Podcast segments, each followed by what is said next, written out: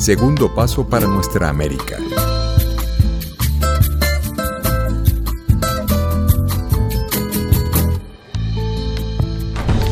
Contra asedio. Análisis crítico de la amenaza imperialista contra nuestra América. Un saludo para todos y todas y bienvenidos a esta nueva entrega de Contrasedio, un espacio para el debate crítico sobre Estados Unidos y su relación con los países del mundo, específicamente con América Latina.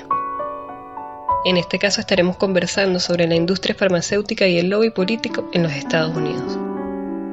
¿Puede la salud ser un negocio? Sí, efectivamente lo es, sobre todo para el lobby político de Estados Unidos las industrias farmacéuticas invierten en las candidaturas estadounidenses para abrir la posibilidad de ser autorizadas como monopolios en la comercialización de vacunas y también fuera de elecciones en el cabildeo político.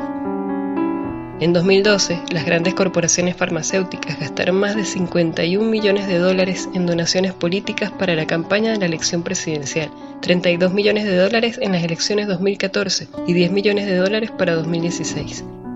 Pfizer lideró las contribuciones con 1.5 millones de dólares, seguida por Amgen 1.3 millones y McKesson 1.1 millones.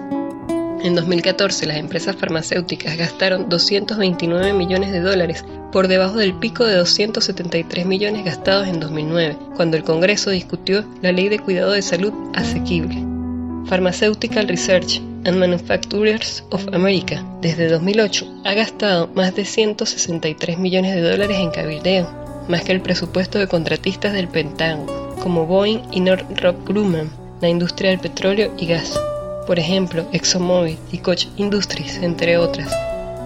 Pfizer está entre los 25 primeros, gastando más de 101 millones de dólares desde 2008 y 9.4 millones de dólares en 2015.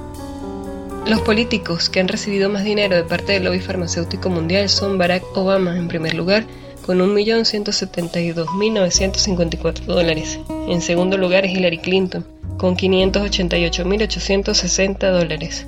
En tercer lugar John McCain, con 530.813 dólares. En cuarto lugar Mitch McConnell, con 302.092 dólares. Y en quinto lugar Max Baucus, con 277.664 dólares. Casualmente, la epidemia del coronavirus aparece en medio de la campaña política en Estados Unidos. No se puede afirmar que la misma sea provocada por esta razón, pero la historia brinda el beneficio de la duda y la necesidad de investigar. La industria farmacéutica está vinculada al poder político mundial y grandes socios de esta forman parte del gobierno de Estados Unidos. Llama la atención que grandes sumas de dinero sean utilizadas para pagar campañas políticas por parte de quienes tienen el monopolio de la salud. Mientras tanto, miles de millones de personas en el mundo son sometidas a un bombardeo mediático que les hace presas del miedo y otros millones más, en su mayoría niños y niñas, siguen muriendo cada día sin necesidad y en absoluto silencio.